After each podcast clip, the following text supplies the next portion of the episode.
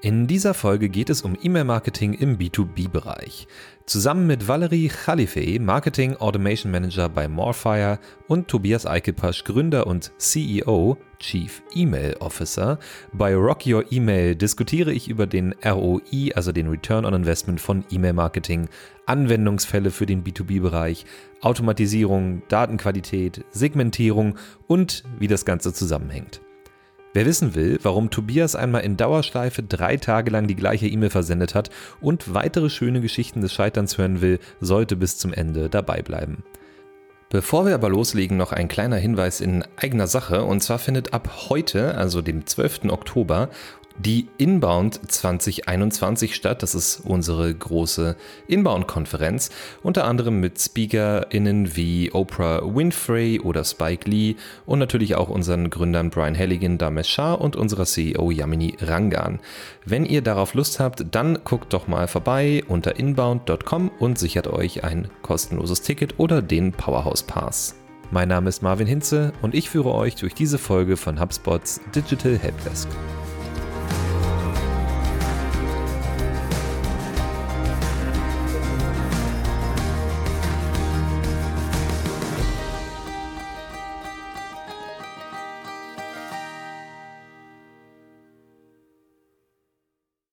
Hallo und herzlich willkommen zu unserer heutigen Episode und mit mir im vollkommen virtuellen Studio heute zum einen Valerie Khalife, hallo. Hallo. und Tobias Eichelpasch, hallo Tobias. Guten Tag. Guten Tag. Wir wollen heute über E-Mail-Marketing im B2B reden. Ein Thema, das auf jeden Fall ähm, mehr als eine Podcast-Episode verdient hätte, aber so ist das nun mal im Content-Bereich. Wir haben jetzt erstmal diese eine Episode und gucken mal, wie weit wir kommen. Wir haben schon ein bisschen vorher geguckt, es gibt wahnsinnig viel zu erzählen und darum würde ich sagen, lasst uns gar nicht lange rumreden, sondern direkt ins Thema einsteigen, oder? Los. Gerne. Yes. Eine Frage, die man sich natürlich oft stellen kann, wenn man Marketing macht, B2B, also erstmal ne, Business to Business. Das heißt, wir äh, sind ein Unternehmen und wollen andere Unternehmen erreichen ist man schon, ne, erreichen mit E-Mail-Marketing. Die erste Frage, die man sich natürlich stellen sollte, wahrscheinlich auch, ist, lohnt sich das überhaupt, E-Mail-Marketing im B2B-Bereich? Und ja, vielleicht, Valerie, gib uns doch mal ein kleines Intro. Ja, gerne. Ähm, diese Frage, finde ich, wird sehr, sehr häufig gestellt. Einfach deshalb, weil ich denke, dass das Thema E-Mail-Marketing nicht in der Fülle erfasst wird oder dass häufig das Problem ist, dass man einfach nur denkt, okay, lohnt es sich für mich, ein Newsletter zu verschicken? Aber grundsätzlich ist ja E-Mail-Marketing nicht nur ein Newsletter. Das ist zum Beispiel das Erste, was ich da gerne ähm, erwähnen möchte. Aber grundsätzlich im B2B ist es natürlich so, dass du mit, ja, mit der E-Mail einfach eine sehr, sehr große Reichweite hast, weil insbesondere im B2B jeder oder jeder Kontakt, den du erreichen möchtest, eine E-Mail-Adresse hat. Dementsprechend ist das deine größte Reichweite, um äh, ja mit deinen Kontakten überhaupt äh, zu kommunizieren. Ja, äh, ich spring gleich rein hier. Spring also, direkt rein. Ja, genau. Ähm, und äh, gemerkt hat man es natürlich besonders jetzt seit Frühjahr 2020 äh, und im Laufe der Corona-Pandemie, ähm, als sich jetzt die Offline-Kanäle ähm, ein bisschen verabschiedet hatten und die quicklebendige E-Mail, oft gern tot gesagt, aber ist ja dann doch nicht, ähm, sich als sehr verlässlicher Kanal erwies und, und äh, ich weiß von diversen Systemen, dass da die Server auf Hochtouren liefen. Und deswegen, äh, die Unternehmen haben dann vielleicht auch gemerkt oder wussten es schon vorher, die Reichweite ist wirklich da. Das ist sicherlich der erste wichtige Punkt, ja ein schöner Punkt, den du gesagt hast, Valerie, E-Mail-Adresse, man hat, also jeder hat eine E-Mail-Adresse. Ne? Und ich finde, das geht auch oft so ein bisschen unter, wenn man sagt, klar, wir müssen unbedingt Social machen, wir müssen Facebook-Ads schalten, wir müssen, ähm, weiß nicht, Fernsehwerbung schalten. Tatsächlich würde ich behaupten, dass mehr Leute auch eine E-Mail-Adresse haben als einen Fernseher. Ähm, mhm. Weil man braucht ja, also eine E-Mail-Adresse ist ja quasi der Personalausweis im Internet oder naja, ein Personalausweis, eine Zutrittskarte sozusagen. Ohne E-Mail-Adresse kannst du ja auch de facto kein anderes Konto anlegen irgendwo. Ähm, das heißt, du erreichst wirklich 99,9 Prozent der Menschen, die Internet benutzen, auf jeden Fall. Und das sind ja auf jeden Fall schon mal eine ganze Menge. Ähm, Finde ich auch einen sehr wichtigen Punkt, wenn man darüber nachdenkt, welchen Kanal wähle ich aus. Also über E-Mail erreicht man wirklich alle die man mit Online-Marketing erreichen kann, würde ich behaupten, oder? Ja, definitiv. Und das auch sehr günstig. Also ähm, ein weiterer Punkt, warum E-Mail-Marketing eigentlich sich insbesondere im B2B besonders lohnt, ist, weil es ein sehr kosteneffizienter Marketingkanal ist, der ja so günstig ist wie, wie kein anderer, weil eine E-Mail kostet weniger als ein Cent. Und dementsprechend kann man sich das schneller auch mal leisten, äh, sage ich mal, diese Reichweite auszunutzen. Ja. Und im Vorfeld, als wir uns vorbereitet haben, sind wir auch genau, Valerie und ich, ähm, auch an dem Punkt nochmal hängen geblieben. Also äh, so günstig wie der Kanal ist, ist das auch die Krux und das Dilemma der E-Mail.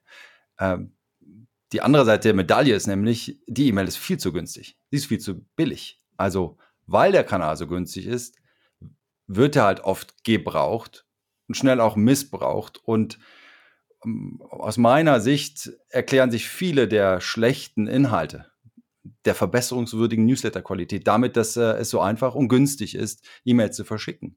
Also würde man E-Mails mal äh, nach dem Wert behandeln äh, und sich da ein bisschen mehr Mühe äh, geben, ähm, erhielten wir, glaube ich, alle bessere Newsletter, bessere E-Mails und ähm, das ist tatsächlich auch so ein bisschen das Problem an der Sache. Äh, er ist auch ja, so betrachtet zu billig. Ja. jetzt mal so ein, jetzt mal so ein neoliberalistisches Argument, würde das nicht der Markt regeln in dem Fall, dass man sagt, wenn man schlechte E-Mails rausschickt sozusagen, dann äh, kriegt man da aber auch keinen Return drauf? Ja, wahrscheinlich einen günstigeren oder einen nicht so hohen, wie man ihn erreichen kann. Ja, und aber jetzt stelle ich mal gerade E-Mail in Kontrast zum Podcast. Podcast ist ein Pull-Medium.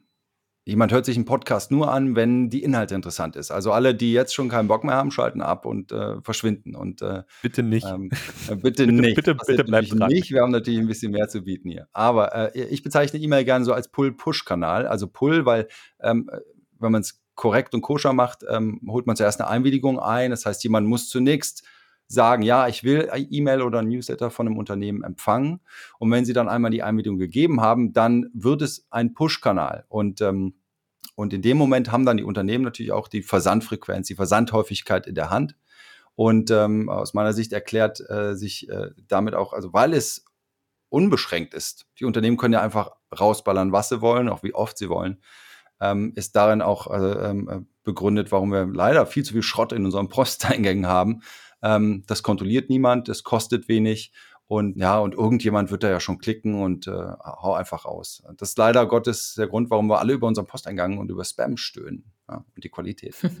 Und es ist natürlich auch, also wenn man, wenn man selber eine E-Mail verschickt in einem E-Mail-Marketing-Tool, dann ist das ja auch, also sag ich mal, auf eine gewisse Art befriedigend. Ne? Du schickst das raus, das gucken sich Leute an, klicken da drauf und so. Da ist man natürlich auch geneigt zu sagen, ah super, das hat super gut funktioniert. Das machen wir jetzt jeden Tag. Ja, jeden Tag zweimal am besten, morgens und abends. Und ähm, gut, im B2B würde ich behaupten, rächt sich das auch irgendwann, weil E-Mail-Adressen sind prinzipiell sehr schwierig auch zu akquirieren im B2B. Würde ich jetzt einfach mal behaupten. Würdet ihr sagen, das stimmt? B2B schwierig, schwieriger E-Mail-Adressen zu bekommen als im B2C-Bereich?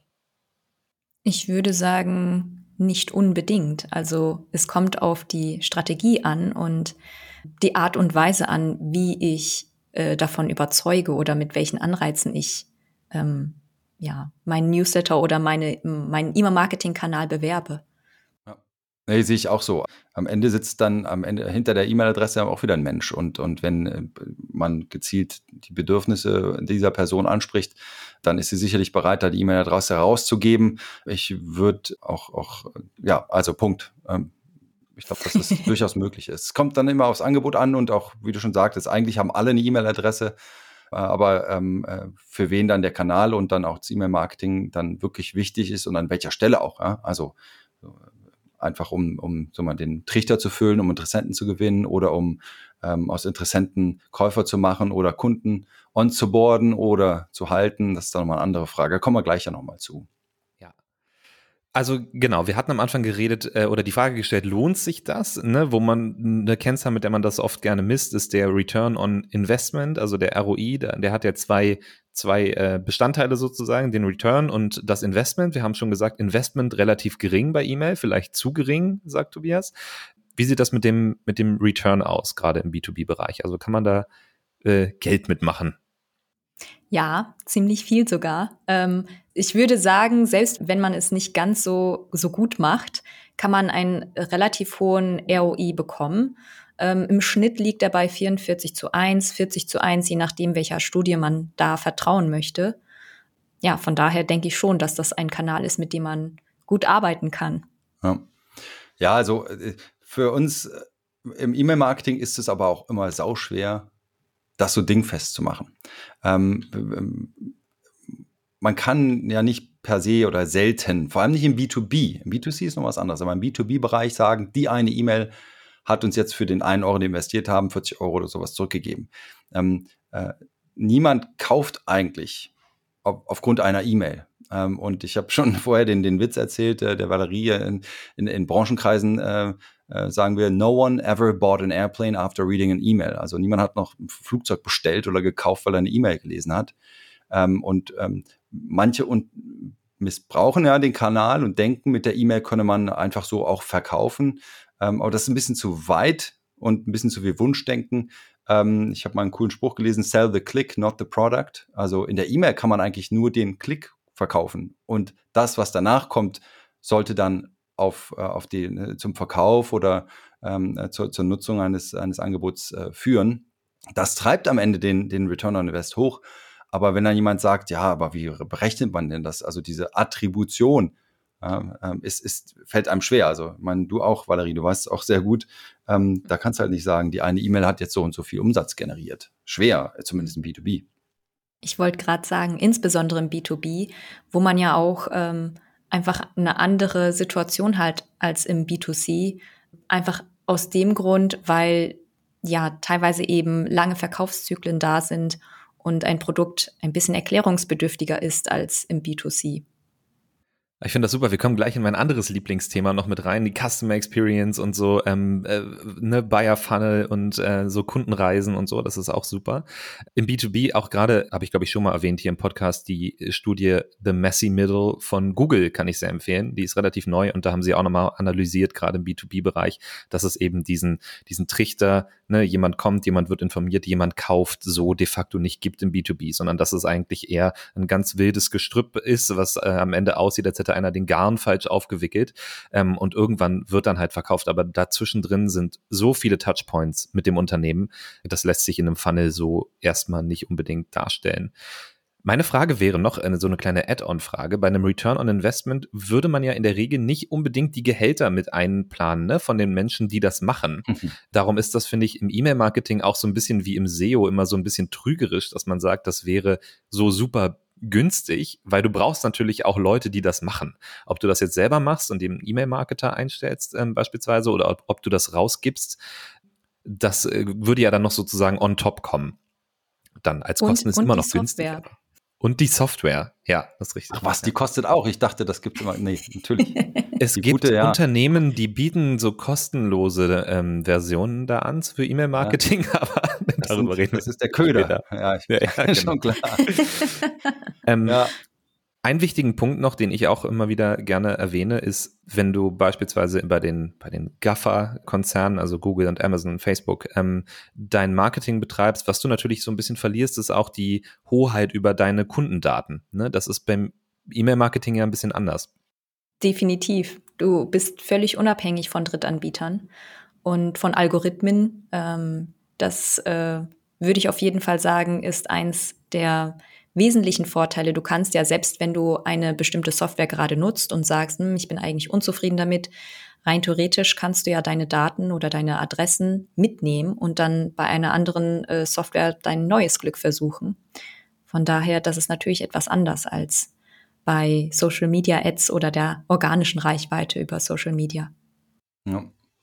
Ja, das spielt eben nochmal äh, eben, eben den anderes ähm, Dilemma, das man eben bei anderen Fremdplattformen hat. Also Devise, bau dein Haus niemals auf fremdem Grund. Also sich nicht auf anderen Plattformen Marketing zu betätigen, wird natürlich auch zu kurz gegriffen. Aber die E-Mail hat man, wie Valerie gerade richtig beschrieben hat, ähm, hat man äh, schon in der eigenen Hand. Also wohin ich mit meinen Adressen gehe, welches System ich nutze, um es zu verschicken. Ähm, äh, und da kann man eben auch von einer Plattform zur anderen wegziehen. Aber wenn ich jetzt ähm, keine Ahnung, mein, mein LinkedIn-Profil kann ich nicht einfach mal und, und die ganzen äh, Vernetzungen, die ich habe, einfach so auf eine andere Plattform umziehen. das äh, ist nicht, das haben die Systeme auch gar nicht im Sinn. Ähm, und auch die Transparenz, ja, also zu wissen, eben diese Algorithmen ähm, auch gut absehen zu können, kommen E-Mails an, welche bouncen, ähm, wie viel, wie viel Engagements, Öffnungen, Klicks und so weiter ähm, habe ich erzeugt. Ähm, das ist dann recht verlässlich, recht glaubwürdig auch.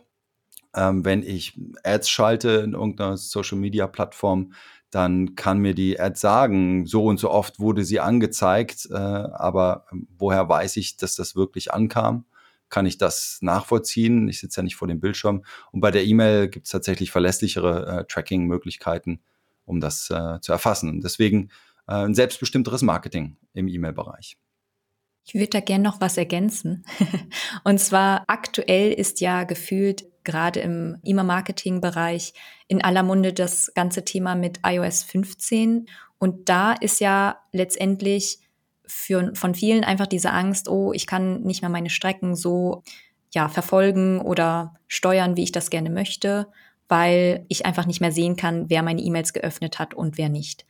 Nichtsdestotrotz ist es ja so, dass die Reichweite grundsätzlich die gleiche ist. Ich kann nur nicht mehr genau tracken, wer äh, meine E-Mail eben geöffnet oder nicht geöffnet hat. Aber grundsätzlich habe ich da nicht die, diesen Verlust, wie zum Beispiel bei Social Media, wo ein Algorithmus einfach bestimmt, naja, Unternehmensseiten bekommen jetzt einfach nicht mehr die gleiche Reichweite und habe dann sozusagen auf diese Art und Weise nichts verloren, außer eben die Möglichkeit, das so gut zu tracken, wie eben von Tobias natürlich erwähnt, was wir natürlich lieben, aber womit mhm. wir uns wahrscheinlich neu ähm, ja, dran gewöhnen müssen, anders damit umzugehen. Aber es gibt Wege. Ja. Es gibt Wege. Ähm, ja, aber also ich meine prinzipiell, wenn man wenn man das so nimmt, was Tobias auch gesagt hat, dass du ähm, im B2B gerade jetzt aufgrund einer E-Mail kein Flugzeug verkaufst, ähm, zum Beispiel, dann ist das ja vor allen Dingen auch das Tracking der E-Mail auch was, was wir vor allen Dingen für uns machen und ne, also für uns Marketer so als Rechtfertigung auch über unsere Arbeit. Wenn man jetzt erstmal davon ausgeht, dass die E-Mail nicht den Verkauf triggert, dann ist es vielleicht auch nicht so wahnsinnig wichtig herauszufinden, dass ein bestimmter Pageview von dieser E-Mail kam, weil du siehst ja im Endeffekt trotzdem noch, also erstmal, es gibt Wege, wie Tobias sagt, das auf jeden Fall. Ähm, aber du siehst ja im, im, besten Fall, wenn die das Klickziel beispielsweise bei dir liegt, dann siehst du ja auch ohnehin danach, äh, wenn der Traffic dann beispielsweise ansteigt auf dem Klickziel, ähm, kannst das dann auch in Relation bringen und so. Und das ist ja dann wiederum das eigentlich Wichtige, nicht unbedingt, dass ich sehen kann, wer hat in die E-Mail geklickt, sondern dass die Leute klicken ähm, und genau. dann auch auf meinem Ziel landen. Ne? Öffnungen waren schon immer sehr ungenau. Also ja. das ist so eine, so eine, man nennt es ja Vanity Metric, also so eine Schönheitsstatistik, unter der man sich dann auch aus Marketing sich dann sonnt und schau mal, wie viel geöffnet haben. Die war ja auch immer relativ hoch, witzigerweise. Also wenn man so die Durchschnittswerte im B2B nimmt, dann sind die viele Unternehmen ja happy, wenn sie so an die 30 Prozent kommen. Also ähm, messbare, eindeutige Öffnungen. Ähm, witzigerweise, finde ich, wird viel zu selten darüber diskutiert, was mit den anderen 70 Prozent eigentlich ist. Aber das ist nochmal für die zweite Episode vielleicht äh, spannend. Ja. Worauf ich hinaus wollte auch ist, du musst dir halt echt Meilensteine, Touchpoints oder eben Messpunkte, äh, die solltest du vorher schon gehabt haben, bevor jetzt hier das Thema mit iOS und dem Update ähm, kam, ähm, um, um messen zu können, den Erfolg. Und ähm, die ungenaue Öffnung eben noch stärker vernachlässigen. Da kannst du vielleicht mal drüber huschen, aber ähm, an anderer Stelle sollte man da forschen und äh, analysieren. Genau, Öffnung, ähm, eine Sache, die ich da mal gerne als Beispiel anbringe bei iOS, wenn du die Mail-App hast. Ähm, ich glaube, die allerwenigsten User wissen, dass man auf der E-Mail zur Seite swipen kann, um sie zu löschen, ohne sie zu öffnen. Ich glaube, die aller, allermeisten User öffnen die E-Mail, um sie zu löschen, weil da unten dann erst die Mülltonne erscheint und sonst musst du auf der E-Mail swipen. Und das ist natürlich, erstmal klingt das relativ banal, aber wenn 40 Prozent deiner User Apple benutzen und davon wissen vielleicht nur 20 Prozent, wie man die E-Mail löscht, ohne sie zu öffnen, dann haut dir das natürlich auch die Öffnungsrate dann erstmal automatisch ähm, sehr hoch. Und genau, muss man alles ja. Äh, demnächst wird es ja dann wahrscheinlich 100 Prozent ja, bei allen Apple-Jüngern, weil ja. äh, die Proxy-Server von Apple einfach alles öffnen ja, oder laden und, und äh, äh, auch nochmal reingucken und äh, hat man nicht gesehen. Also ähm, ja, aber da hast du recht. Also das ist das ganze Thema Tracking. Darüber müsste man nochmal eine Podcast-Folge machen. Spannend, ja. oder? Also ich fasse aber erstmal zusammen, wir haben die Frage beantwortet, ob E-Mail-Marketing, die Antwort ist erstmal per se ja.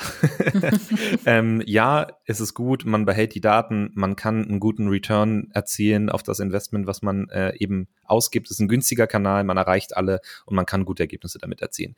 Die nächste Frage wäre jetzt, wie?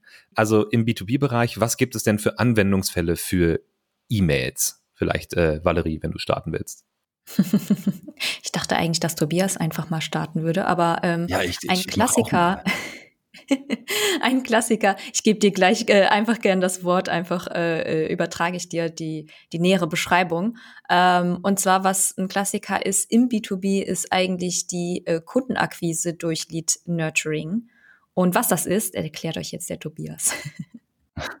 naja, eigentlich, witzigerweise, äh, danke, aber äh, eigentlich ist es ja ein Marathon. Äh, damit vergleiche ich es gerne. Also die, das ist das prominenteste Beispiel, und da gebe ich der Valerie recht, aus dem unbekannten Webseitenbesucher dann einen begeisterten Kunden machen. Äh, und möglichst dann mit einem automatisch, automatisierten E-Mail-Marketing. Das füttert, füttert man die Leute oben rein und unten kommen glückliche Kunden raus. Und jetzt äh, halt mal kurz inne. Erstmal erinnern wir uns, B2B, kommen wir nachher nochmal ausführlich darauf zu sprechen, sind viele der, der Verkaufszyklen einfach lang. Ja? Und wenn ich dann meine, wenn ich sage, dass diese Strecke, dass ich die für einen Marathon halte, dann ist das einfach sehr, sehr lang. Da gibt es wahnsinnig viele Touchpoints. Und du hast es vorhin erwähnt, Marvin, so viele Touchpoints, so viele ähm, Berührungsmöglichkeiten mit dem Unternehmen und ähm, das alles abzubilden und in, eine, in einen dann automatischen, automatisierten Prozess zu übertragen, ist, ist aufwendig. Das ist anstrengend. Das ist auch etwas, spielt auch eine wichtige Rolle.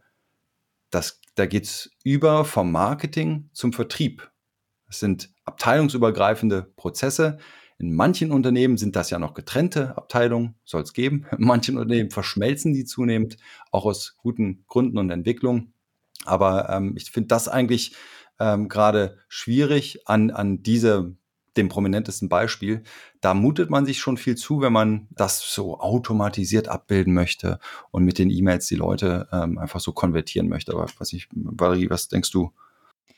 Macht niemanden bitte Angst vor E-Mail-Marketing. Ja, nein. Nur ähm, gesunden Respekt. Was, ja, also ich würde bei dem Thema grundsätzlich immer da so vorgehen, dass man sich sagt, gut, was sind meine Easy Steps? Was kann ich einfach ähm, erstellen und was hilft mir und meinem Unternehmen als erstes weiter? Oder ähm, dass man da auch noch natürlich noch mal schaut, wie viele Ressourcen habe ich, wie viel Budget habe ich, wie intensiv kann ich mich denn damit beschäftigen. Also es muss ja nicht unbedingt direkt von Anfang an ganz aufgebläht sein und jeder Touchpoint, den man eben mit seinem Kunden oder seiner Kundin hat, äh, abgebildet werden.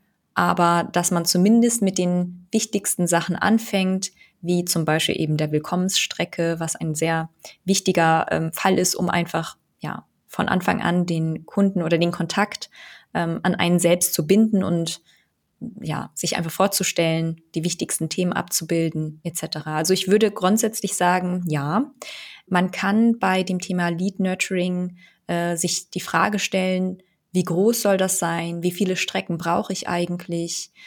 Wie lang müssen die Strecken sein? Wie viele E-Mails verschicke ich? Wie viele Tage lasse ich dazwischen? Äh, die wievielte Strecke ist sozusagen zu viel? Wo wird das Ganze schon wieder so schwierig, dass ich nicht mehr weiß, Moment, welche E-Mails bekommt denn jetzt eigentlich mein Kontakt, äh, wenn er in dieser Strecke ist und in dieser Strecke äh, überschneidet sich da irgendwas. Von daher, ähm, ja, es, es kann sehr herausfordernd werden, aber am Anfang würde ich grundsätzlich sagen, kann man klein starten und das Ganze erstmal übersichtlich gestalten. Ja, unterschreibe ich so.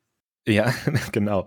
Äh, das übersichtlich zu halten. Ich habe das Gefühl, gerade was so äh, Lead Nurturing, Automatisierung angeht, da sind auch viele ein bisschen überambitioniert und ein bisschen, ja, da, da passiert einfach zu viel. Man will zu viel automatisieren. Da sind dann irgendwelche Nurturing-Strecken mit sieben Schritten hintereinander geschaltet und ähm, das ist, klingt alles auf dem Papier total super, aber wenn man das mal selber als Nutzer oder Nutzerin durch zieht, dieses Programm, dann weiß man schon, also über Schritt zwei komme ich auf keinen Fall hinaus. Das ist einfach so langweilig. Das, das, das geht nicht. Ja. Ähm, also ja. hier auch nochmal mein Tipp. Ich, also ich stelle mir Automatisierung immer so vor, wie ich habe früher viel, viel mit Dominosteinen gespielt als Kind. Und wenn man das jetzt so betrachtet, die Automatisierung ist quasi, wenn du hinten das anstößt, einmal die, den ersten Stein. Aber du musst ja die Strecke schon gelegt haben. Ne? Du musst zwischendurch auch mal wissen, okay, hier soll es über eine Brücke gehen, dann drunter durch, hier kommt irgendwie eine Wippe und so.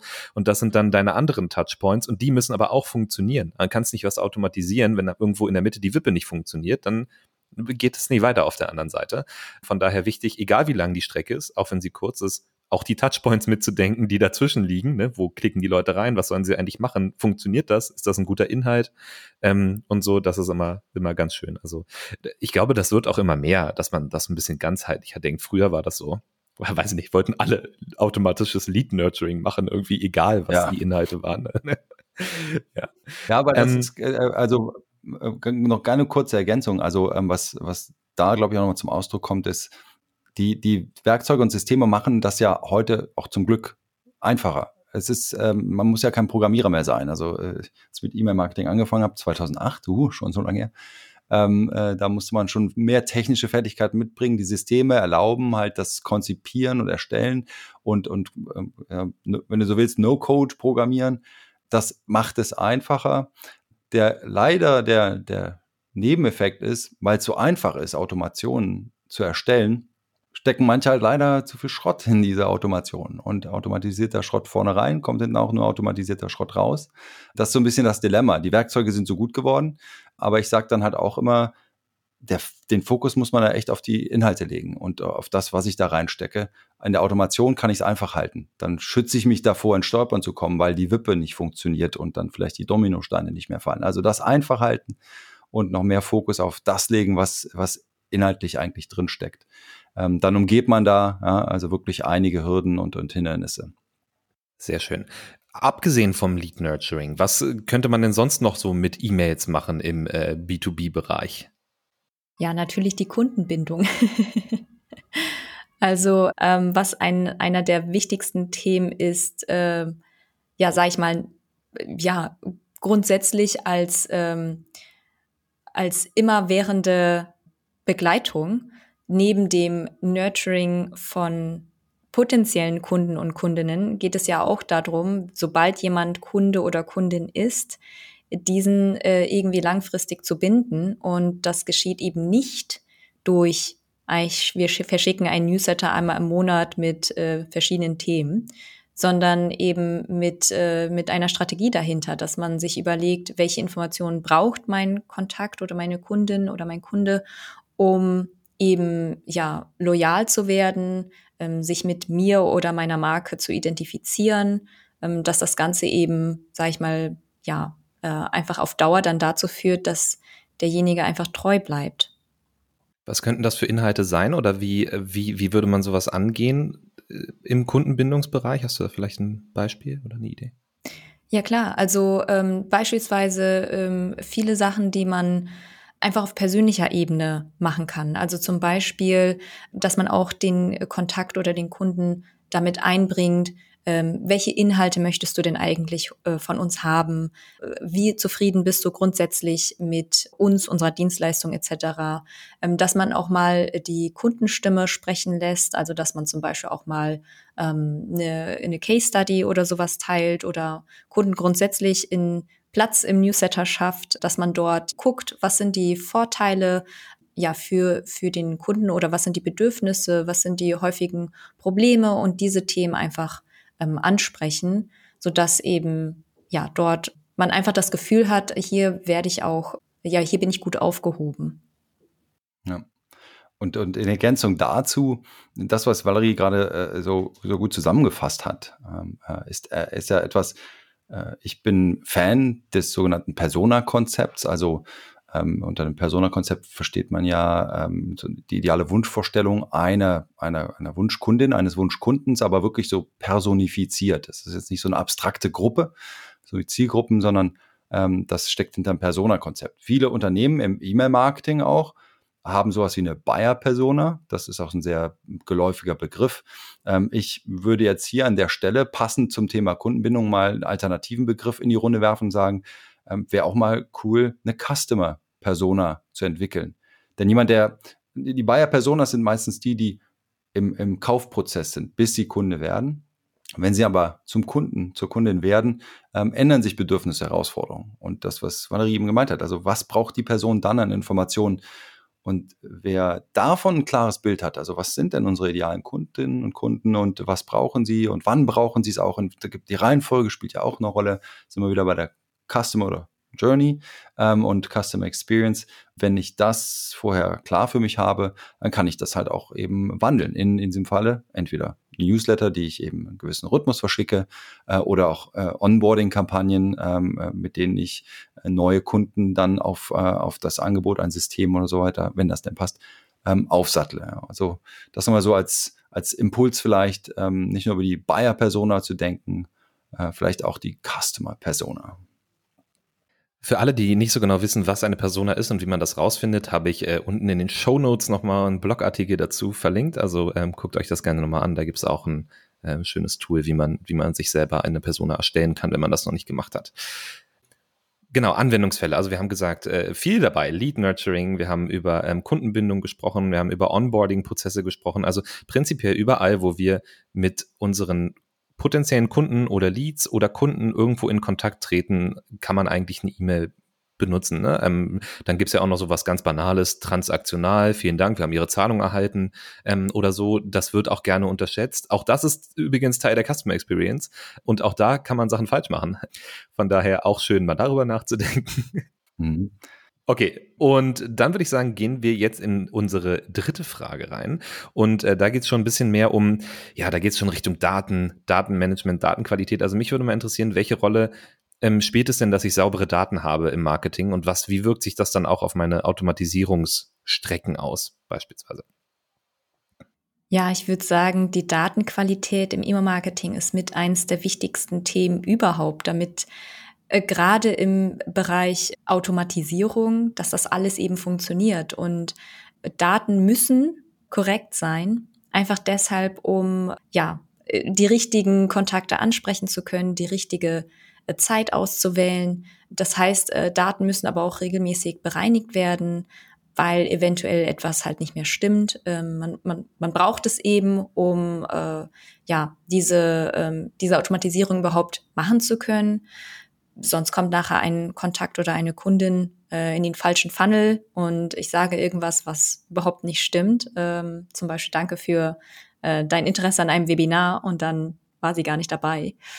Ansonsten ist es natürlich grundsätzlich wichtig, dass diese Daten auch ja äh, in Echtzeit vorhanden sind und ich glaube, da ist noch so mit die größte Herausforderung, weil natürlich nützt mir das nichts, wenn ich weiß, also wenn ich 24 Stunden später oder eine Woche später weiß, dass jemand ähm, in, in meinem, ähm, auf meiner Seite war und eine bestimmte, sagen wir, die Preiseseite angeschaut hat und eventuell ähm, ja eine Anfrage hätte äh, stellen wollen, aber Probleme hatte mit meinem Formular oder eben einen Warenkorbabbruch gemacht hat und äh, dementsprechend brauche ich natürlich die Daten so schnell wie möglich und da ist, glaube ich, das große ähm, das große Feld, äh, wo sind die Schnittstellen, wie gut kommuniziert das eine Tool mit dem anderen, um eben diese Datenqualität überhaupt äh, zu haben.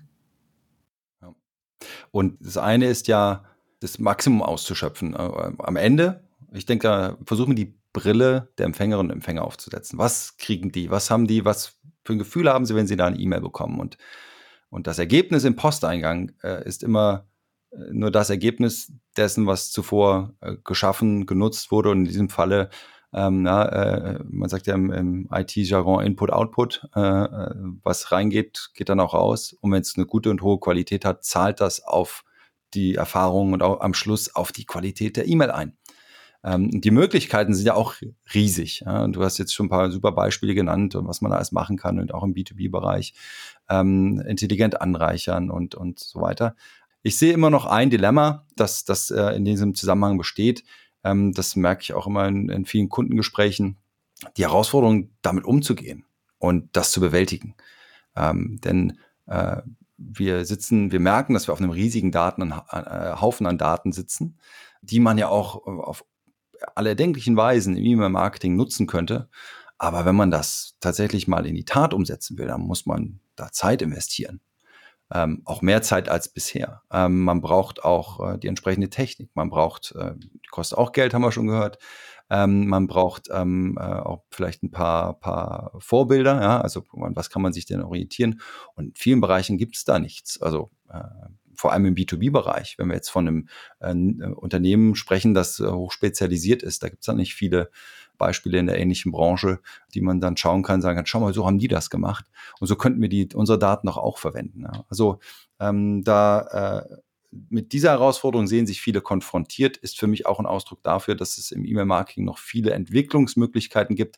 Das ist aber kein, kein revolutionärer Prozess. Man wandelt nicht auf einmal in einem halben Jahr seine Daten in wunderschöne E-Mails um, das ist so ein evolutionärer Prozess, eine Entwicklung, die man da durchlaufen muss.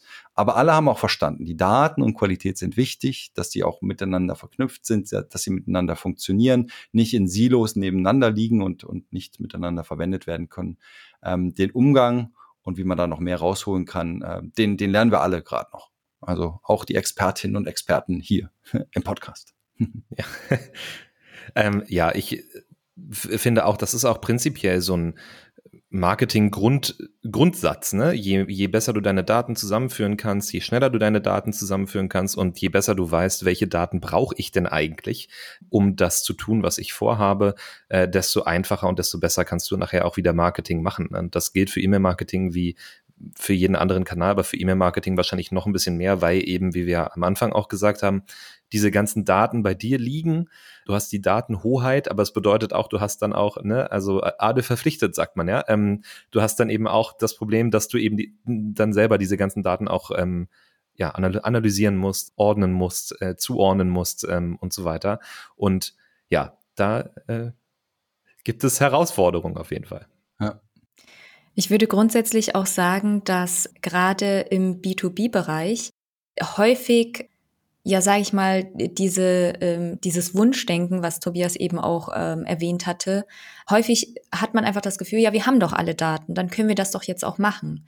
Und dort aber manchmal ähm, die, diese Voraussetzung davor fehlt, dass man sich sagt, nicht nur, ich muss wissen, welche Daten ich brauche, sondern auch, was ist überhaupt mein Ziel? Ja, also was verfolge ich für ein Ziel mit meiner E-Mail oder mit meiner E-Mail-Strecke?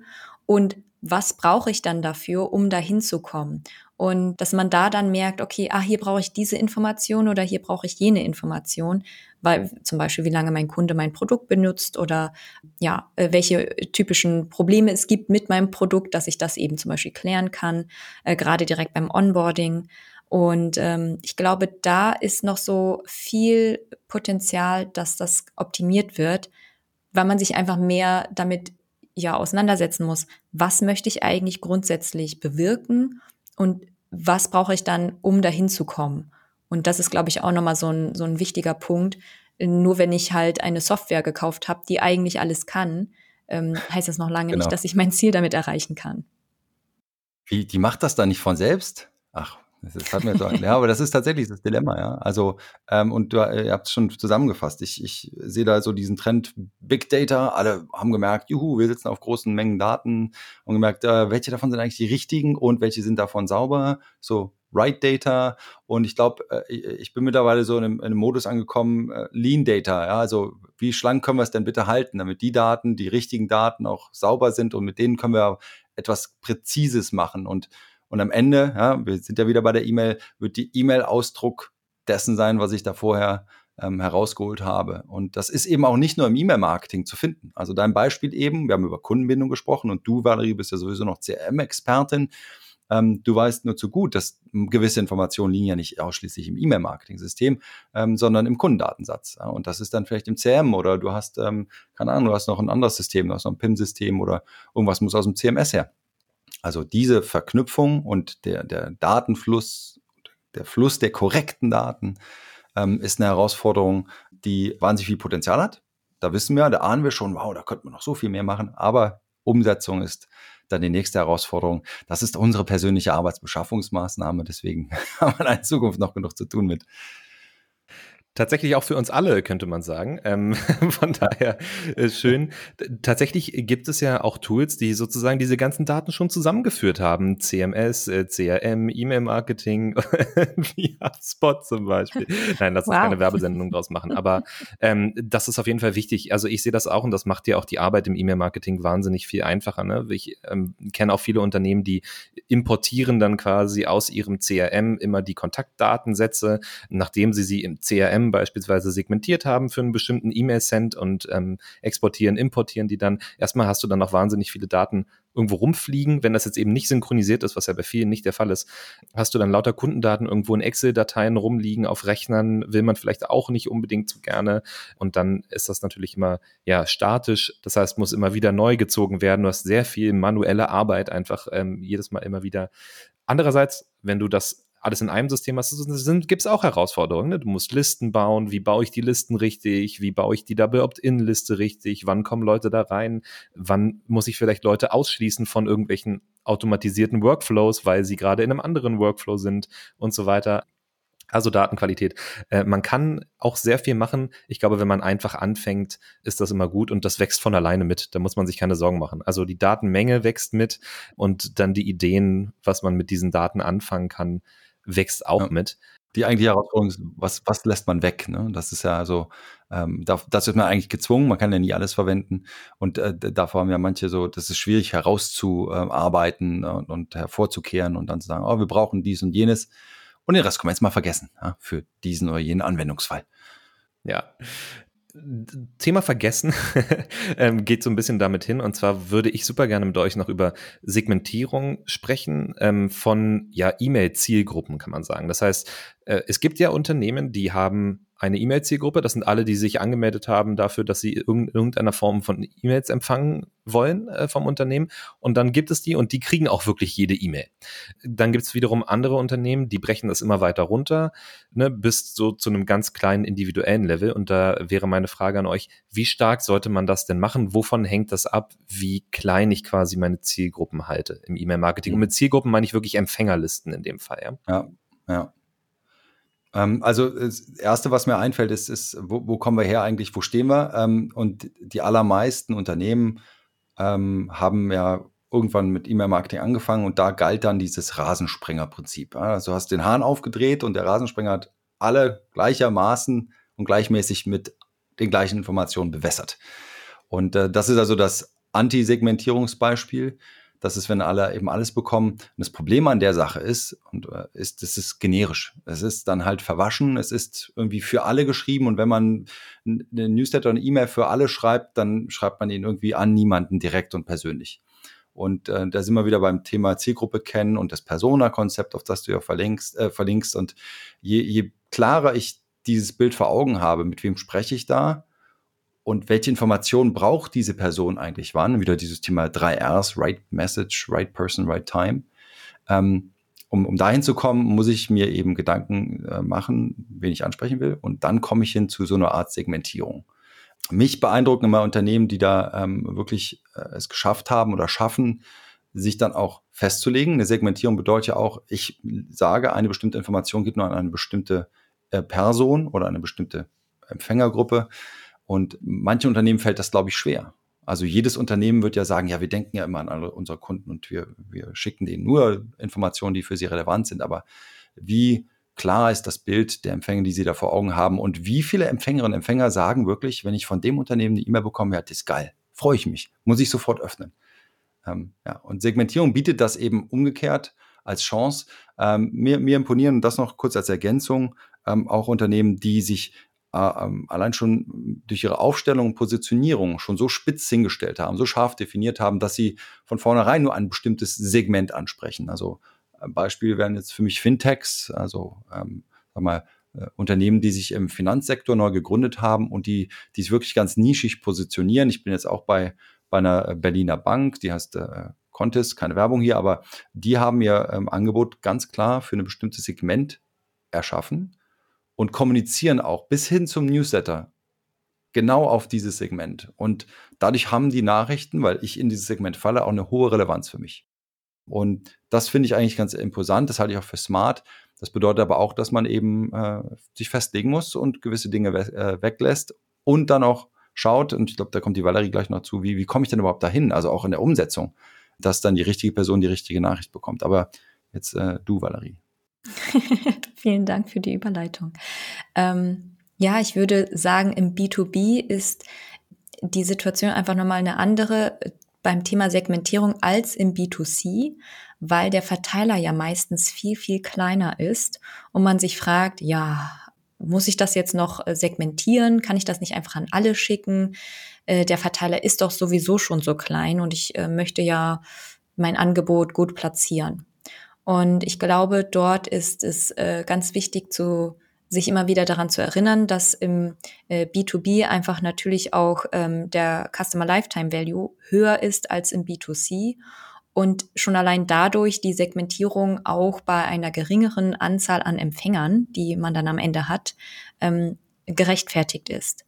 Und grundsätzlich würde ich bei der Segmentierung immer nur die Empfehlung geben, so viel wie nötig und so wenig wie möglich dass man sich eben auch Gedanken darüber macht, wie viel Aufwand ist das jetzt und wie viel Nutzen habe ich davon, weil es natürlich am Ende handelbar sein muss. Es nützt mir auch im B2B nichts, wenn ich dann eine E-Mail rausschicke ähm, oder sagen wir mal, wir müssen dann zehn E-Mails rausschicken und jedes Mal mit anderen Inhalten und äh, die Empfängergruppe ist, hat dann drei bis zehn Leute oder so. Da ist dann eben wieder die Frage, lohnt sich dann überhaupt das Ganze in, in dieser Art und Weise der Kommunikation zu machen oder soll dann nicht einfach sich ein Sales Manager hinsetzen und diese drei oder äh, zehn äh, Kontakte ansprechen oder per E-Mail kontaktieren. Und da würde ich halt so grundsätzlich sagen, es sollte handelbar sein und die Empfängergruppe sollte zumindest so groß genug sein, dass man das eben nicht einfach outsourcen könnte an einen ja, Mitarbeiter oder eine, eine Mitarbeiterin, die äh, diese Kommunikation dann übernimmt. Wenn ich jetzt auch insbesondere ähm, Kontakte eben unterschiedlich ansprechen möchte.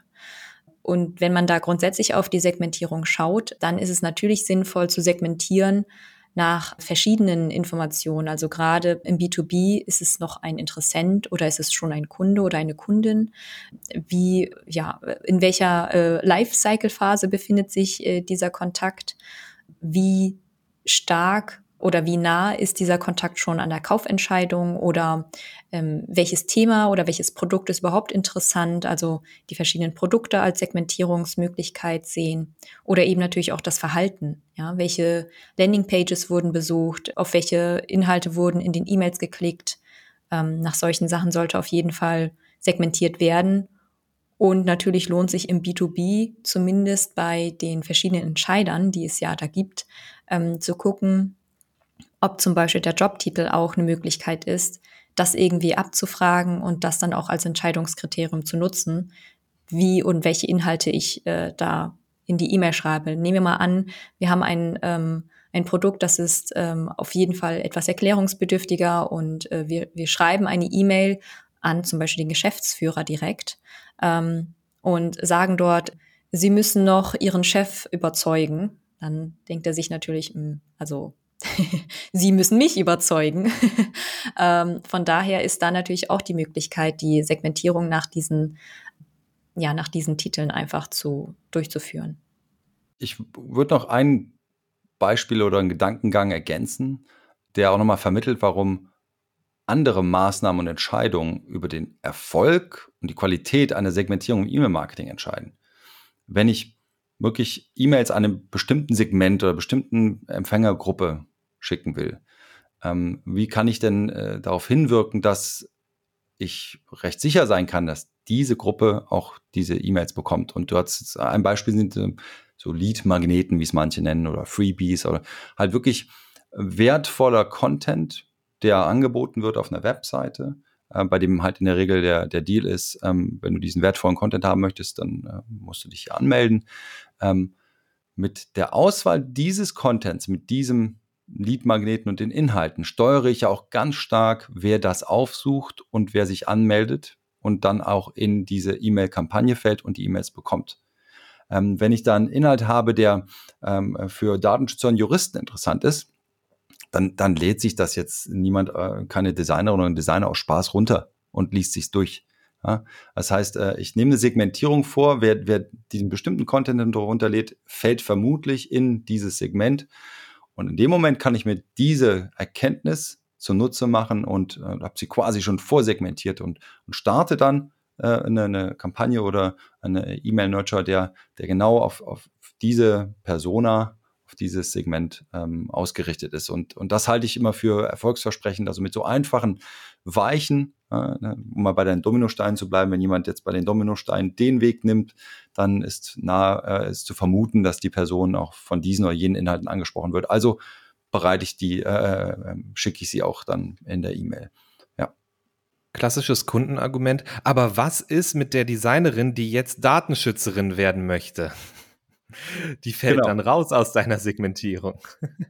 Nee, ja, ich meine, äh, äh, das Ding ist, äh, da bist du wieder beim Aufwand und beim Nutzen. Du könntest jetzt überlegen, ob du da noch irgendwie unterscheiden willst, dass wenn jemand dieses ein, ein, ein, ein E-Book über den Datenschutz runterlädt und dann ähm, kann ich dann herausfiltern, ob das vielleicht ein erfahrener Datenschützer ist, der sich jetzt äh, einfach nochmal über aktuelle Entwicklung äh, informieren will oder jemand, der gerade von Designerin umschult auf Datenschutz und eigentlich gerade ein Einstiegsthema sucht, also äh, und, und gar nicht so tiefgehend und äh, fachlich bewandt ist bis jetzt.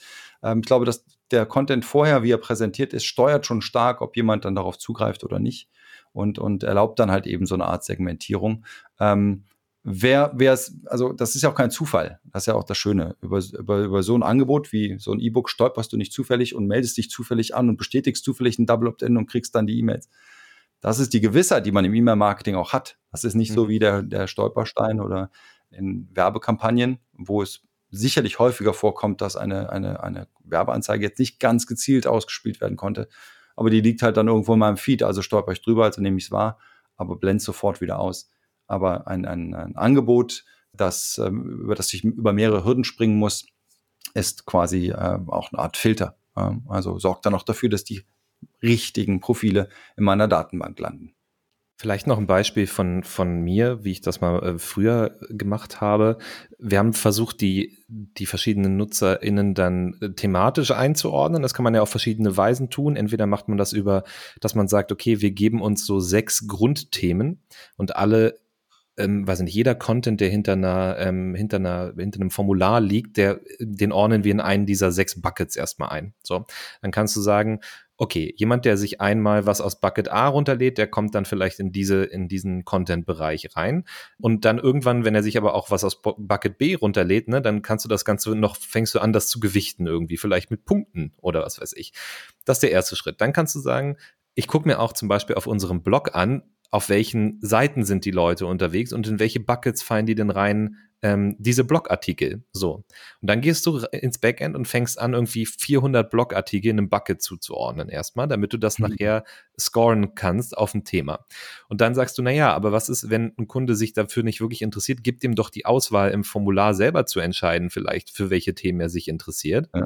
Und dann machst du so einen Fehler wie ich damals, dass du sagst, okay, das, das machen wir einmal in dem Formular. Du kannst auswählen, für welche Themen interessierst du dich.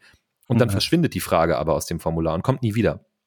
Das war total schlecht, ja. weil dann gibt einer irgendwas ein und der weiß vielleicht auch gar nicht unbedingt, ob er, was das bedeutet. Der will einfach nur sein E-Book haben und der klickt das dann irgendwie an und dann kriegen die Leute im, im schlechtesten Fall danach halt über die ja. ganze Lifecycle-Phase irrelevante E-Mails von dir. Und da muss man auch super vorsichtig sein. Also ich glaube, da geht auch der gleiche, oder Valerie, du hast das so super zusammengefasst, ne? So wenig wie nötig und so, nee, so wenig wie möglich und so viel wie nötig, finde ich ein super Grundsatz dafür. Man kann sich krass schnell da drin verlieren. Ähm, ja. Aus Erfahrung.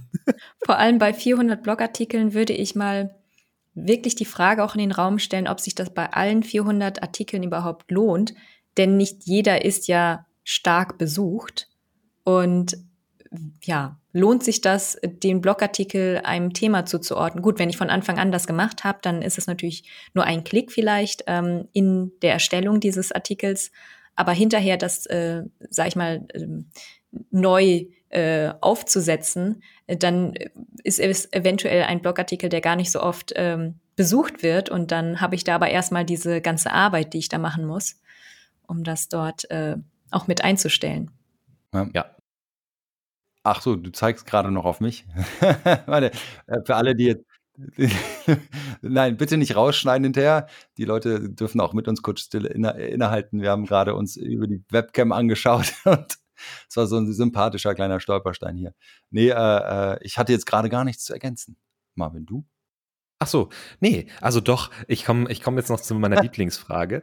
Ähm, also, äh, wir haben, wir haben äh, viel über, über E-Mail-Marketing geredet. Wir haben erstmal festgestellt, das lohnt sich für alle Unternehmen. Wir haben festgestellt, wie wichtig es ist, äh, einen vernünftigen Datensatz zu haben im E-Mail-Marketing. Wir haben dann auch gesagt, es ist wahnsinnig wichtig, dann auch zu wissen, wie man mit diesem Datensatz umgeht und auch zu wissen, wo man aufhören muss, sich im Datensatz zu verlieren.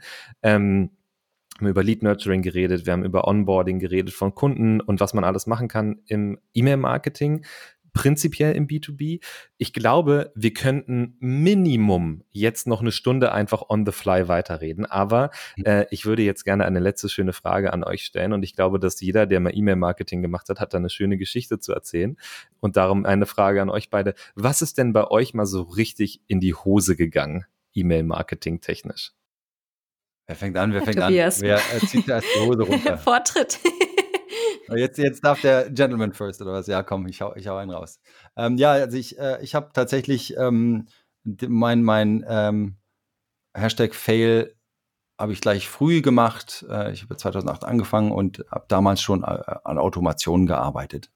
Und ähm, habe zu der damaligen Zeit, ähm, da habe ich an der Universität hier in Frankfurt gearbeitet und wir haben E-Mail-Marketing und automatisiertes E-Mail-Marketing zur Gewinnung internationaler Studierende genutzt. Und in dem Zusammenhang haben wir ähm, auch ein paar automatisierte Strecken aufgesetzt. Und als wir damit angefangen haben, haben wir da alles vorbereitet. Wir hatten mehrere E-Mails vorbereitet und äh, man muss ja Trigger bestimmen. Also unter welchen Bedingungen, ja, wenn dann und oder und nicht und so weiter. Und das haben wir gemacht. Und erster Fehler, wir hatten alles fertig und die ganze Woche dran gearbeitet. Wir waren fertig, wir waren ganz stolz und gesagt, jetzt schalten wir es einfach an. Und das war an einem Freitag. Das war der erste Fehler. Ich erkläre jetzt warum. und äh, der zweite Fehler war, wir haben bei den Bedingungen etwas nicht richtig konfiguriert. Am Montag komme ich ins Büro und habe irgendwie verdächtig viele E-Mails in meinem Posteingang ähm, und ganz viele Beschwerden. Ähm, ganz viele Empfänger haben sich beschwert, dass sie das komplette Wochenende hindurch im Abstand von ungefähr einer halben Stunde von E-Mails bombardiert wurden und haben immer wieder dieselbe E-Mail alle halbe Stunde bekommen. Ein ganzes Wochenende lang.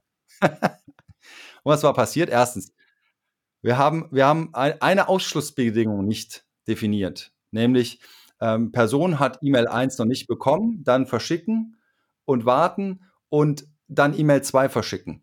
Und dazwischen muss man manchmal unter gewissen Umständen auch sagen, hat aber E-Mail 1 schon be äh, bekommen. Ja? Und wenn er sie bekommen hat, dann geht es dann weiter. Und diese Ausschlussbedingung hat man nicht drin. Mit anderen Worten, das System dachte die ganze Zeit, E-Mail 1 wurde nie geschickt. Wir haben, es muss, das System hat ja nicht geprüft, wurde E-Mail verschickt. Und deswegen wurde die E-Mail, und das war der zweite Fehler, von Freitag an verschickt. Also solche Kampagnen niemals mal so an einem Freitag, wenn man dann zwei Tage nicht ins System guckt, starten. Äh, Timing drauf achten und Ausschlusskriterium, ähm, damit äh, Inhalte nicht redundant und über mehrere Tage hinweg verschickt würden. Wir haben uns dann natürlich vielfach entschuldigt. Ich glaube nicht, dass da jetzt ganz viel schlimm passiert ist, aber seitdem ähm, achte ich beim Konfigurieren von automatisierten Kampagnen äh, ganz besonders darauf. Du, Valerie. Ja, das ist auch so eine Sache gewesen, die ähm, bei Send Blue ganz äh, ganz wichtig war, dass quasi sobald etwas neu an der Software gemacht worden ist, dass es, dass der Release auf jeden Fall am Mittwoch ist spätestens. Weil da natürlich dann sonst auch das Wochenende dazwischen kommt. Und das kann ich gut verstehen, dass man dann auch nicht äh, eingreifen kann oder weil man es halt nicht weiß. Ja, ein großer Fehler, den ich mal begangen habe, ist etwas relativ Simples. Und zwar geht es hier auch um das Thema Segmentierung. Wir waren auf einer Messe und wollten natürlich nur alle Besucher dieser Messe, von denen wir eine Einwilligung hatten, anschreiben und sagen, dass es schön war, sie dort zu treffen, wenn sie weitere Informationen haben wollen, etc. pp. Ja, so eine typische Follow-up-E-Mail. Ja, und dann, wie das halt manchmal ist, oh, das hatten wir gar nicht vorher vorbereitet, gut, jetzt noch ganz schnell, schnell, machen wir das eben fertig, damit das heute noch raus kann. Ja, was passiert bei solchen Situationen? da kann es passieren, dass man die falsche Liste auswählt. Und dann äh, geht die E-Mail an Kontakte, die sich zwar angemeldet haben, aber überhaupt nicht auf dieser Messe waren und sich fragen, wieso bekomme ich diese E-Mail? Und natürlich gingen dann die Beschwerden los und ähm, ich habe mich natürlich gewundert und gefragt, hm, wieso beschweren sich denn jetzt Kontakte bei uns? Und ähm, weil sie natürlich jetzt wissen wollten, wo haben sie unsere Daten gekauft? Ich bin gar nicht äh, hm. Auf dieser Messe gewesen, wie kommt das und so weiter. Und dann mussten wir wirklich nochmal erklären, sie sind Empfänger oder Empfängerin unseres normalen Newsletters. wir haben eigentlich ihre Einwilligung, Entschuldigung, wir haben das falsche Segment ausgewählt, äh, kommt nie wieder vor. Ja, seitdem weiß ich auch, also Freitagnachmittag oder so ist ein sehr, sehr schlechter Zeitpunkt für sowas. Und mal eben schnell, schnell ist auch sehr, sehr schlecht. Würde ich nicht empfehlen. Ja, auf jeden Fall. Always double check, ne? Gerade bei E-Mail-Marketing, das geht so schnell. Du hast irgendwie vergessen, eine Liste äh, reinzuladen an Leute, die du eben nicht anschreiben wolltest. Und dann, hoppala, sind die jetzt alle mit drin. Und das kann schon sehr ärgerlich sein. Ich habe auch noch ein schönes Beispiel, ist nicht ganz so peinlich, aber da geht es nochmal ums Thema Automatisierung. ja, naja, aber es ist auch spannend trotzdem. Ähm, wir hatten mal, wir hatten mal so einen Workflow, dass wir quasi zum Beispiel E-Books oder Templates, eigentlich alles, was wir quasi automatisiert per E-Mail verschickt haben, davon abhängig gemacht haben, ob jemand das Double Opt-in durchgeführt hat oder nicht. Und das war auch der Trigger für den entsprechenden Automatismus. Das heißt, in dem Moment, wo jemand das Double Opt-in angeklickt hat, hat er dann auch sein E-Book beispielsweise per E-Mail bekommen. Was wir nicht bedacht haben, ist, dass manche Leute das vielleicht einfach nicht tun in dem Moment ähm, und sich aber trotzdem ganz viele Sachen runterladen wollen. Was zur Folge hatte, dass wir dann ein paar Kunden hatten, die versucht haben, irgendwie 20 ne, irgendwie 20 äh, verschiedene Sachen runterzuladen das hat nicht funktioniert, dann haben sie es aufgegeben und irgendwann ein halbes Jahr später haben sie dann das Double Opt-in mal ausgeführt aus einem anderen Grund, wie ah, Newsletter oder so. Und dann haben sie automatisiert einfach 20 verschiedene E-Books zugeschickt bekommen innerhalb von einer Minute. ähm, ja, oder so, und haben sich auch gewundert, was da schiefgegangen ist. Also da immer gucken, ne, vielleicht so eine kleine Zusatzinfo einbauen, hat innerhalb der letzten zwei Wochen dieses äh, E-Book angefordert, dann schicke diese E-Mail zum Beispiel. Es könnte schon helfen da, da fällt mir auch ein anderer Tipp ein, der vielleicht auch helfen könnte. Äh, vielleicht war in dem Formular nicht gut genug erkenntlich, dass man erst etwas bestätigen muss. Oder auch auf der Bestätigungsseite, hier fülle dieses Formular aus, kriegst du dieses E-Book, dann kommt man auf eine Bestätigungsseite, dann steht dort Step 1, du kriegst eine E-Mail, mhm. bestätige die, ja. Step 2, ja. dann kriegst du dein E-Book. Aber wie Marvin schon sagte, mit, äh, dem, mit der Metapher der, der Dominosteinreihe. Ja, also äh, wir wissen alle, wie es mühsam es ist, so eine Dominosteinreihe aufzubauen und zwischendurch musst du irgendwie mal so ein, zwei flach hinlegen, damit das irgendwie nicht alles kollabiert und durchläuft und kann äh, und, und äh, trotzdem musst du auch dran denken, dass hinterher wieder alles äh, funktioniert. Und äh, ja, äh, es ist, es ist aber auch komplex. Also das noch so ähm, vielleicht als Gedanke. Ähm, komplex deswegen, das wird, glaube ich, im E-Mail-Marketing auch unterschätzt. Jetzt haben wir gerade über Logiken gesprochen, über Prozesse. Ja, das, äh, da gibt es ja dieses Business Process Modeling und Notation, BPMN ist also ein Fachbegriff dafür, wenn man solche Prozesse modellieren will. Ähm, das ist anspruchsvoll. Dann gibt es technische Seiten und Herausforderungen, die Implementierung, die Programmierung. Dann gibt es Hinweise, wie Valerie sie eben erwähnte, Inhalte, Content. Also ist denn da alles richtig beschrieben? Ist das verständlich? Ähm, äh, ist das auch visuell korrekt aufbereitet? Und wer hält eigentlich die Fäden bei all dem zusammen? Und für mich mhm. ist das ein Ausdruck auch für den Anspruch, äh, die Herausforderung, die E-Mail-Marketing an, an jedes Unternehmen stellt, äh, egal ob B2B oder B2C. Du musst echt so einen Tausendsatz haben. Da müssen die eierlegende Wollmilchsau sein. Ähm, und das äh, fällt jedem auch irgendwie schwer. Ich bin kein Programmierer. Also wenn ich auf Quellcode gucke, dann verstehe ich da nur ganz, ganz wenig und ganz viel Latein.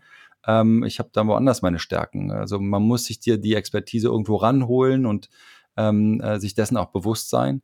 Ähm, es ist zwar einfach, sich so ein Werkzeug zuzulegen, aber die Bedienung und das, das Zusammenhalten all dieser Fäden, damit dann was Rundes raus wird, damit dann auch solche Fails, wie wir sie eben beschrieben haben, dann nicht passieren, ähm, äh, das, ist, das ist schon anspruchsvoll. Und zum Glück gibt es die Fails auch, ja, sonst hätten wir hier nichts zu erzählen und alle Zuhörerinnen und Zuhörer nichts zu lachen. Ähm, aber das ist so für mich so nochmal das Resümee, was, was E-Mail-Marketing ausmacht. Ähm, nicht, kaum einer kann all diese Disziplinen beherrschen und äh, trotzdem sind sie in gewisser Weise äh, notwendig für ein gutes E-Mail-Marketing. Mhm. Apropos gutes E-Mail-Marketing, habt ihr beide einen Newsletter, den ihr gerade betreut? Ja. Von Kunden? Nee, einen eigenen, dachte ich vielleicht. Ach so. Ach so, ach so den eigenen. Sonst, ach so. Eigenen. Ja, nee. ansonsten, Nein. also. Äh, na gut, schade. Sonst hätte ich gesagt, dann äh, hätte ich euch natürlich noch unten in den Show Notes äh, die Newsletter verlinkt, aber ja. ähm, dann vielleicht beim nächsten Mal. Aber es gibt auf jeden Fall noch weitere Informationen ähm, zu Valerie und auch zu Tobias noch, in den Show Notes. Ich habe statt Newsletter habe ich gerade noch was anderes. Ähm, ich, ich baue gerade eine E-Mail-Marketing-Online-Bibliothek auf. Ja, ich werde mir niemals anmaßen, mit äh, sowas wie der Academy äh, mithalten zu können. Nein, nein. Aber was ich bis jetzt, äh, was mir fehlte, ist, ist ähm, wo, wo, kann man denn mal äh, thematisch nach Schlagworten und so weiter sortiert äh, Inhalte zu bestimmten Themen suchen. Ja? Ob ich jetzt Design oder Zustellung und Spam und wie auch immer. Also äh, das ist gerade mein neues Projekt. Wann immer ihr diesen Podcast, hör, Podcast hört, ähm, mal, mal schauen, wie weit es da fortgeschritten ist. Aber das ist so gerade mein kleines Baby, das ich aufbaue ähm, mal weg vom klassischen Newsletter, aber ähm, die Collection, Rock Your Email Collection. Cool. Findet ihr auf jeden Fall in den Show Notes. Ähm, HubSpot Academy auch in den Show Notes, Persona in den Show Notes, E-Mail-Marketing-Tools in den Show Notes. Äh, Valerie, willst du auch noch was mit in die Show Notes packen? Ich bin in Gönnerlaune. Äh, das sehr gerne. Äh, wir haben nämlich äh, jetzt gerade ein E-Book geschrieben zum Thema, wie man eine E-Mail-Marketing-Strategie erstellt mit ganz einfachen Steps und äh, Fragen, die man sich stellen muss und ja, dass man Wunderbar. sozusagen am Ende weiß, wie komme ich dahin, dass ich äh, ja genau weiß, welches Ziel ich habe und was ich dafür brauche, um das zu verfolgen.